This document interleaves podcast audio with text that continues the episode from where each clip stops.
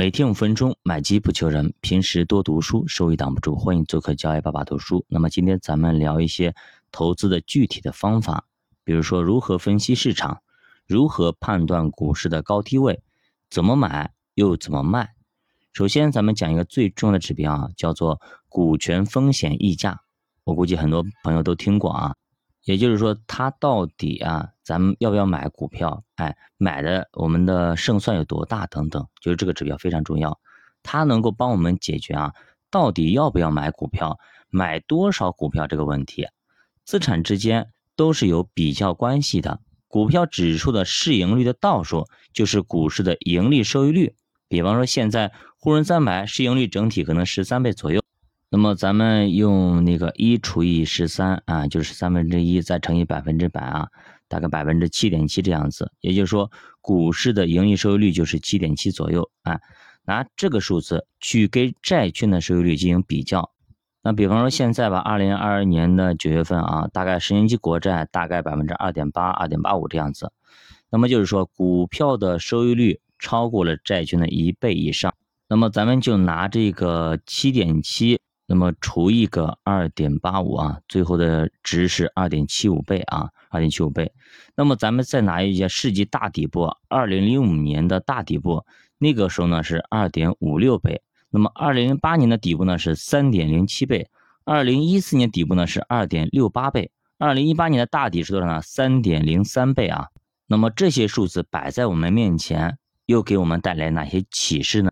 那我们就可以看出来啊，目前这个倍数啊，跟世纪大底部都非常的接近了啊，很接近二零一八年最底部的位置了。所以说现在我们就知道哦，好像这个位置应该处于哪个地方、哪个层次，那么我们就知道我们该不该买、该买多少的问题了。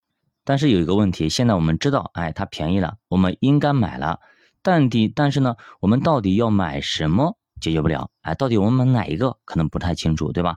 风格我们需要通过啊经济周期、企业利润周期、货币信用周期以及中美利差水平等等多种因素去判断。基于说三年到三年半一次的大轮换，这个我们可能后面再去讲啊。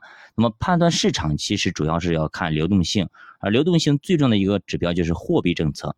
比方说，央行在降息降准，那么在为市场提供流动性的同时，那么这个时候我们就要做更多的股票，因为这个时候股票可能更有机会。你跟咱们央妈站一起，肯定是不吃亏的。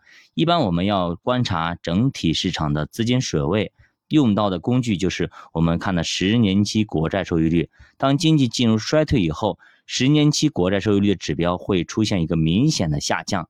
主要是需求降低了，央行也增加了资金供给，所以说利率下降会比较快。这个时候就是投资债券的比较好的时机，债券会率先进入牛市。但是这个咱提个醒啊，你应该有个意识到啊，债券牛市进行到一半之后，股票牛市会随之而来，这就是阶段一和阶段二的连接啊，你一定要记住这个问题。咱们在积极性资产配置里面有讲过，其实这个时期。大概会有半年到一年的一个时间。其实呢，很多时候我们在二零一九年那个时期，我们去看过啊，基本上呃四个月左右就已经过去了。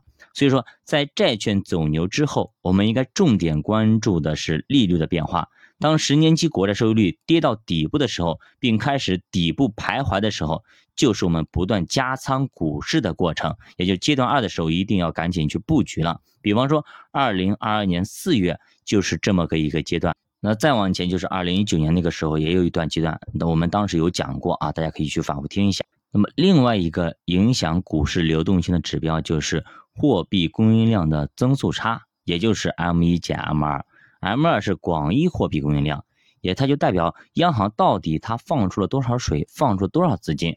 M 一呢相对比较狭义，主要是对那些资金囤积在活期存款里边的钱。其实也就是说，能够流通在市场里的钱，啊，这些钱经常拿出来要用的，啊，流通在市场里的钱，哎，这些钱就是他要投资的，哎，所以当 M 一减 M 二增速差扩大的时候，就意味着资金越来越活跃，越来越活跃，说明大家越来越看好市场了呗，所以把钱全部拿出来，哎，拿出来流通了，啊，市场的流动性越来越充裕，股市即将转好。相反，当增速差下降，甚至降到负区间的时候，就说明大家更倾向于存定期。你去看现在，对吧？大部分存款都存银行去了，钱不愿意出来，全去存定期去了。那么股市自然也就会失去流动性而下跌。增速差指标啊，跟市场基本上处于同步的一个波动啊。这个数据央行每个月都会公布。同时，大部分像你看那些同花顺等等这些软件上，他们都有 M 一减 M 二这个指标，你去看一下就可以了啊。其实，如果你觉得 M 一减 M 二比较麻烦，你可以只看 M 一啊，而基本上 M 二呢，它变化不是特别大，所以你看 M 一就可以了。M 一哎，如果增大了，哎，就表明市场比较活跃；M 一减小了，说明呢市场比较保守啊。那么咱们看一下第三个指标，叫社融，哎，咱们经常说的社会融资啊，就是这个意思啊。当社融上升的时候，市场进入宽信用周期，那么股市就会迎来流动性的支持。那么如果这个指标下降，那么就是紧信用周期。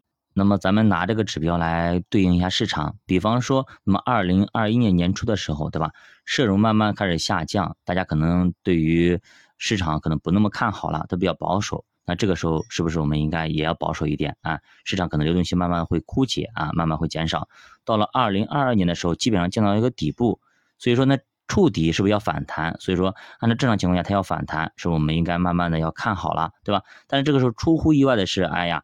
战争加疫情等等的一系列的打击，所以说社融稍微那么一反弹，结果呢还没弹上去就被压下来了。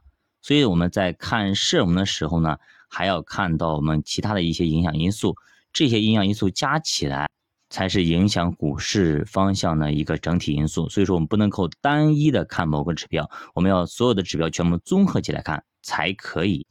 所以我们可以一直在盯着这个社融看一下，关注一下它啊。当社融起来以后，那么市场可能慢慢的也就起来了。尤其是现在马上两会要开了嘛，两会开看具体内容怎么样子，有没有专门针对于股市的一些政策的导向？如果有扶持的方向，那么可能我们会有一波的行情出现。那么大家最起码大家的士气和大家。意愿会更加的增强，那么信心会更加足一点。好的，教外的书陪你一起慢慢变富，我们下节再见。